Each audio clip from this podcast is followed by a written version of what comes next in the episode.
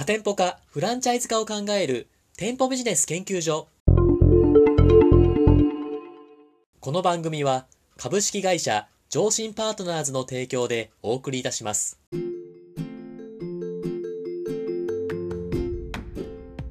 こんにちは、パーソナリティの田村陽太です。配信第108回目となりました。本番組のメインパーソナリティをご紹介します。店舗ビジネス専門コンサルタントの高木優さんです。よろしくお願いします。よろしくお願いします。高木さん、はい。今日も頑張っていきましょうね。はい。お願いします。本日のテーマはこちらとなっております。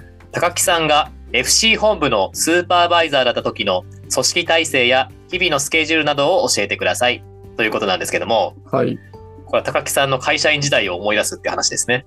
これね、多はい分スーパーバイザーっていう仕事って、はいはい。フランチャイズ、まあ、本部にしかないわけじゃないですか。ああ、そうですよね。だからね、結構質問多いんですよ。あ、誰からの質問ですか？これはだからフランチャイズ展開をしたいっていう会社から、はいはい。そもそもなんかね、スーパーバイザーってどういう仕事してんのとか、スーパーバイザーっていうね、こうどういう組織構造になってんのっていうのは、これね、結構多分ね、知らない方多いと思うんですよね。ああ。確かにもう専門用語ですよね。他の業界だったら知らない言葉ですもんね。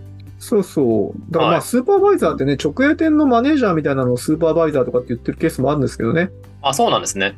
そう。でもね、フランチャイズの要はスーパーバイザーっていうのは、だまあ、どういう仕事をするっていうのは結構特殊だと思うんですよね。ああ、イメージはい。い湧かない方多いんじゃないですか。や、僕もあんまりちょっと詳しくは湧いてないですね、いつも。なのでちょっとその高木さんの会社員時代も思い出しながら、そのスーパーバイザーってどんな感じだったのかなって、今日は聞きたいなと思います。らスーパーバイザーっていうのは、はい。基本的に加盟店のおこう経営指導とか、あとはその現場をチェックして、こう適正に店舗運営するようなこう指導をしていく担当なんですよね。はいはい。だからこう本部の社員ではあるんですけど、いや別の法人じゃないですか、加盟店は。ああ、そうですね。で、そこの、まあ、経営者とか店長とかに対して、はい。働きかけをしていく、まず仕事なんですね。でね、こう、難しいのが、経営者を相手にしなきゃいけないことですよね。ああ、そうですね。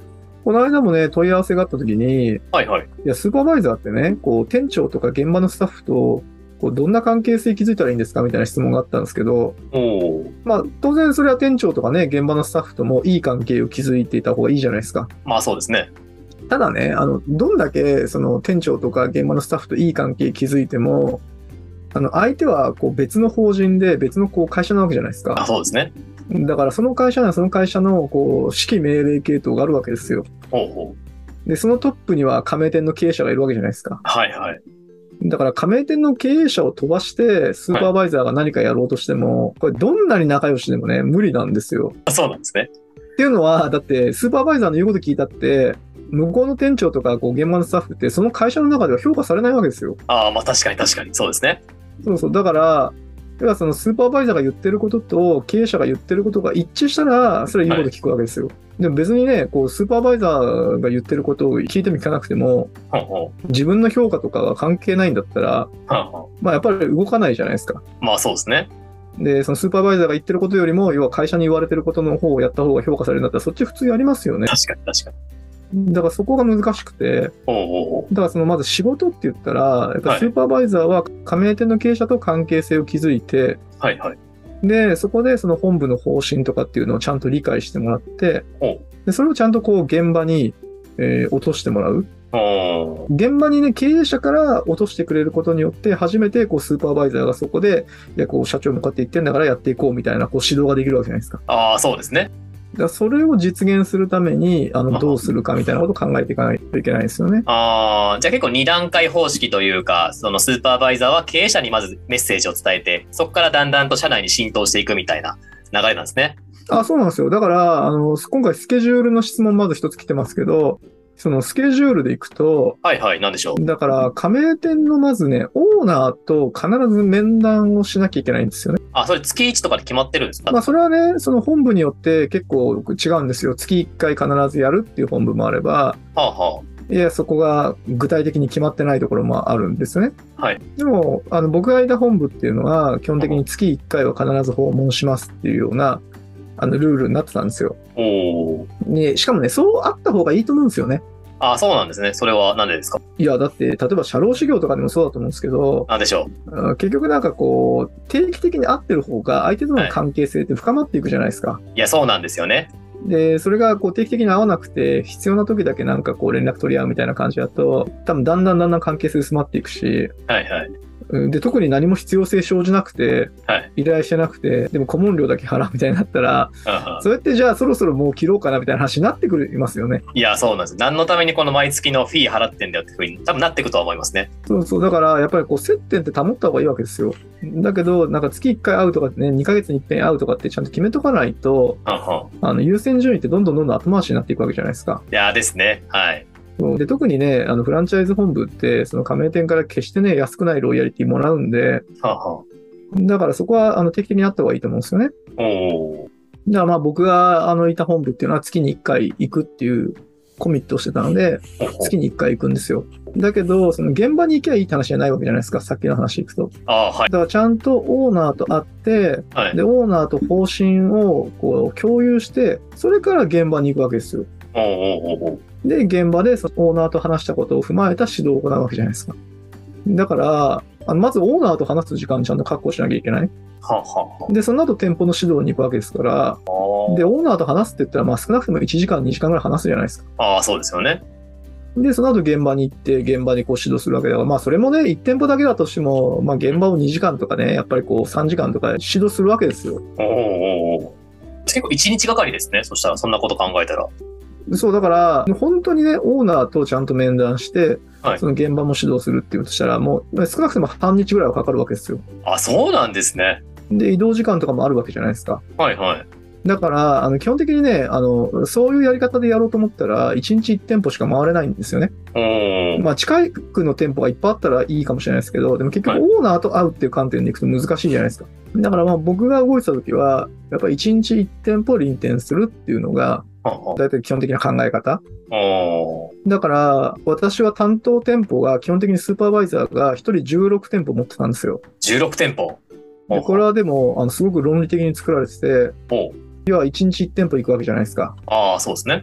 だけど、要はね、週に1回ぐらいは、はい。こう、1週間活動して、どういうことに気がついたとかね、加盟店オーナーがこう、こんなこと言ってたとか、現場でこんなことが起きてるとかっていうのをちゃんとこう共有する場っていうのを、やっぱスーパーバイザー同士で作って、で、それをその指導に反映させていくわけですよ。だから1日ぐらいはね、こう、会社にいるんですよ。ああ、そうなんです。ずっと直行直帰みたいな感じじゃないですね。そう、で1日はずっと会社にいて、残りの4日間で、こう、はいリーテンしていくわけじゃないですか。で、4日間が、だから、4週あるわけだから、それ 4×4 で16店舗ですよね。だから、16店舗ぐらいが目安だねと。それで決まってんですよ。え。だからイメージスケジュールは、まあ、1週間のスケジュールで言ったら、週の初めの方にこう会議があって、週の方針とか注意事項とか確認するわけじゃないですか、1週間で、はんはん1日で。で、その後に毎日臨転していくわけですよ。ただ店舗に行って、店舗とかだけコミュニケーション取ってればいいわけじゃなくて、要は他の加盟店とも、こう、電話とかメールとかでやり取りとかしなきゃいけないじゃないですか。ああ、そうですね。で、だからそれはこう、午前中とかにやるわけで、午前中とかにやって、はいはい。午後は臨転すると。ああ。で、それを4日間繰り返して、で、また会議の日、1週間振り返りして、はいはい。で、当然、あの、手ぶらで臨転できないじゃないですか。あ、経営者の前でな何話そうかなっていうかね。どんな話をするかとか、はい。過去のこの店舗の課題とかちゃんとこう整理してはい。やるじゃないですか。そうですね。だからその1日結構忙しいわけですよ。結構そうですね。考えなきゃいけないですね。いろいろと。そう。だからまあ、そ厳密にはね、その日だけでできないから、はい。だから方針確認して準備をして、で、その次の日は朝、えー他の加盟店とコミュニケーション取りながら準備の続きやって、えー午後訪問みたいなのがこうずっと続いていく。あそんな感じですよ。あ。なるほど。ありがとうございます。例えば、高木さんの会社って、もともと大きかったじゃないですか。その、はい焼肉チェーンで。はい例えば、そのフランチャイズ本部を始めたての会社さんって、まだ加盟店も少ない状態じゃないですか。はい。そのスーパーバイザーの方が一人で持つ店舗、そんな16とかって持てないじゃないですか。その場合ってどんな感じでスーパーバイザーの方にお仕事をこう渡していく感じなんですか？役割のその業務の範囲というか、それはどんな感じでスーパーバイザーに渡していくんですか？まあ初期段階では、だそもそも店舗数が少ないじゃないですか。ああ、そうですね。だから、専属にはできないと思うんですよ。ああ、はいはい。だから、まあ多くの場合は、その直営店舗のそういったこう、マネジメントする人いますよね。はいはい。そういう方がそのスーパーバイザー、フランチャイズのスーパーバイザーも兼ねるっていうのがまあ一般的ですよね。ああ、なるほど。プレイングマネージャーみたいな感じですね。それでやってって、まあ加盟店舗がある程度増えてきた段階で、そのスーパーバイザーを専任にしていく。まあそんな考え方じゃないですか。ああ、なるほど。まあ、それをだんだんとそのスーパーバイザー専門の方に移譲していくっていう感じなんですね。あ、そうそう。ありがとうございます。で、もう一個なんですけど、この組織体制の話があったと思うんですよね。スーパーバイザーの、だった時の組織体制。まあ、はいスーパーバイザーの方ってその加盟者にこう臨転していきますけれども、でそこでのお悩みとか、そういう問題点とかをこう、本部の上の方にこう吸い上げていくじゃないですか。それはい。どんな感じの組織体制を組んでいったらいいんですかね。そういううまくこう、加盟者の指導が行き届くように、どんな感じでやっていくんですか、本部としては。まあまずその、僕がいた、あの、はい本部の組織体制でいくと、はいはい。例えばこう焼肉店だったら焼肉店で、こう一つの事業本部みたいなのがあるじゃないですか。はいはい。で、その中に店舗を運営する部門と、ほマーケティングとかを担当する部門みたいなのが大きく2つ分かれてるんですよね。う。はあはだからマーケティングとかっていうのはこうメニューを開発したりプロモーションとかを企画する部門ですね。あ。はいはい。で、そこのマーケティング部門で展開されたものが、店舗の運営部門に落ちてくると。はあはで、店舗の運営部門は、こう直営部門とフランチャイズ部門にこう分かれてるんですよね。で、これもともとね、あの、今、マーケティング部門と店舗運営部門って2つってお話ししたじゃないですか。あ。はいはい。これが、あの、マーケティングと直営とフランチャイズっていう3つの部門がね、並列の時もあったんですよ。へえ、はいはい。で、これはね、結構うまくいかなかったんですよね。あそうなんですね。それはなぜですか？っていうのは、そのマーケティング部門がそのメニュー開発したりプロモーションやるじゃないですか。はいはい。で、それを、こう、大体ね、その時は、まず直営でテストするんですよね。もう試しにお客さんが食べれるかなみたいな感じで。そうそう。で、直営店でテストして、で、それをこう、うまくいったものとか、こう、フランチャイズ部門に落としていくわけじゃないですか。はいはい。だけど、その直営とね、フランチャイズって必ずしも方針が一致しないんですよ。直営部門は直営部門で、なんつうんですか、こう、利益を追求していきたいわけじゃないですか。はいはい。だけど、その加盟店ってな結構複雑で、おいろんな加盟店がいるわけじゃないですか。はいはい。だから、このキャンペーンは、なんか、うはいちの経営には合わないからやりたくないみたいな人とかも結構いたりするわけですよ。あそうなんですね。そう、だからなかなか、ただ利益をね、追求、まあ利益っていうか売り上げを追求すればいいのかって言ったらそうじゃないわけですよ。あ自分たちの理想の店舗があるんですね。こうイメージ像っていうか。うん、だから、こう、直営とフランチャイズが結構、その並列だとね、そこがバッチバチになるんですよね。なるほど。だから、あの、最終的には、その店舗運営部門っていうところにトップがいて、はい。その直営部門と運営部門がその下に、こう、それぞれトップがついてるような感じですよね。あだから店舗運営として、その直営と FC 両方とも見る人が、こう、はい現れることによって、なんかそこをこう、うまくマネージしていくみたいな体制になっていて、でそれは結構良かったですよね。あ。ああ、なるほど。要は直営店舗の声とフランチャイズ部門の声をちゃんと店舗運営部門のトップが吸い上げて、そこでマーケティングの方たちとやり取りをするみたいな感じでしたよね。ああ、そこでちゃんとグループ全体のマーケティングというか、その店舗イメージっていうのを作っていくっていう感じなんですね。そうですね。だから、かつその直営とね、直営の方に偏りすぎず、うんまあ FC の方にも偏りすぎないみたいな感じですね。ああ、なるほど。ありがとうございます。最後一個もう時間が近づいてきたんで質問なんですけれども、高木さんスーパーバイザーだった時があって、今こう、それをスーパーバイザーだったところの力っていうのをコンサルティングに活かしているかと思うんですけども、今後の、はいまあ FC 本部として、どういうスーパーバイザーを育成していくべきかみたいな、こう、高木さんからのワンポイントアドバイスというか、こういうスーパーバイザーを育てていっていったら、まあ、店舗展開がうまくいくんじゃないかみたいなアドバイスを最後教えていただけたらと思います。まあなんかスーパーバイザーっていくと、こはいう経営者を相手にするんで、はい。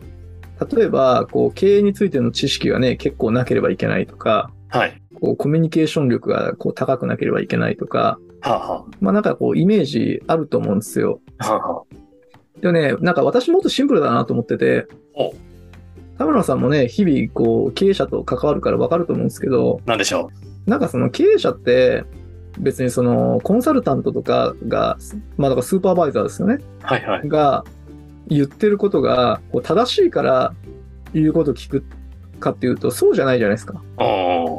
わかります？正しいことを言ってるんっても気に入らないからやらないとか、まあそういうとこ側面ってまあ結局あるじゃないですか。ありますね。で特にまあ経営者ですからね。はい。やっぱ気に入らないことはやりたくないわけですよ。だから、何が必要かって、もう経営者と、加盟店の経営者とスーパーバイザーっていうのは、めちゃくちゃこう強固な信頼関係を構築しなきゃいけないんですよ。おで、その時に、じゃあその、ね、こう経営の知識とかがね、必要かって言ったら、それはあった方がいいんだけど、経営知識があったところで、信頼されるような行動をしてなかったら、はいそれってもう意味ないじゃないですか。まあそうですね。だから、ちゃんとこう経営者に信頼されるような、あの、姿勢を、まず、見せるってことが一番だと思うんですよ。具体的に言うと、その加盟店の利益のために、えー自分がこう一生懸命頑張ってる姿を見せるだけで、はい。この人は頑張ってくれてるなって思ったら、もう相手は言うこと聞いてくれるわけじゃないですか。まあまあそうですね。熱意が伝わるというか。そうそう。だからね、こう突き詰めて考えれば考えるほど、結局こう、スーパーバイザーって、こう人として正しいというか、はい。まあそういう姿勢をちゃんとしていないと、は多分こう経営者と信頼関係が築けないから、あはあは結局伝書バトみたいになっちゃうんだと思うんですよね。だから一生懸命取り組むとか、はい真面目に誠実に取り組むとかですね。まあそういう姿勢が、まあある方をスーパーバイザーとして、えーアサインしていけば、まあ、基本的にはあのうまくいくんじゃないかなと僕なんかは思いますけどね。こう人間としての魅力っていうのを経営者とこうぶつけ合うみたいなところが、いずれその経営者のマインドが変わっていくみたいな感じになるかもしれないですね。まあ結局だからそれで信頼関係が生まれると僕は思うんですよ。うんだから、それがあった上で経営知識とかコミュニケーション能力とかがあるともう最強ですよね。ああ、そうですね。その順番はね、間違えちゃいけないんじゃないかなと思いますね。おそのスーパーバイザーの方って、契約取ってからスーパーバイザーを加盟者につけるんじゃなくて、契約段階、契約の交渉段階からスーパーバイザーさんもこう一緒につけたら、どんな経営者の方っていうなんか性格が分かっていいんじゃないかなと思ったんですけど、そういうのってありなのかなっていう質ああ、そうそう。だからそれめっちゃいいんですよ。むしろそれがいいですよ。営業トークから、はいその後のケツ拭きまではい。全部自分でやるってなったら、あの営業段階とかで変なこと言えないじゃないですか。ああ、そうですね。そうそう。だけど営業マンが別だから適当なこと言うんですよ。ああ、なるほど。それだけ取ってきてみたいな。そうそう。だから、それってね、まあ、小規模企業の場合って結構そういうのあるんですよね。ああ、そうなんですね。後で、そのスーパーバイ、営業した人が、こう、関係性も持つし、ああ、みたいな感じだと、まあ、過剰な営業トークとかっていうのは生じにくいですよね。ああ、ありがとうございます。高木さんから熱いスーパーバイザーに向けてのメッセージが伝わったんじゃないかと思います。はい、本日は FC 本部のスーパーバイザーの組織体制や日々のスケジュールについて教えていただきました。ありがとうございました。ありがとうございました。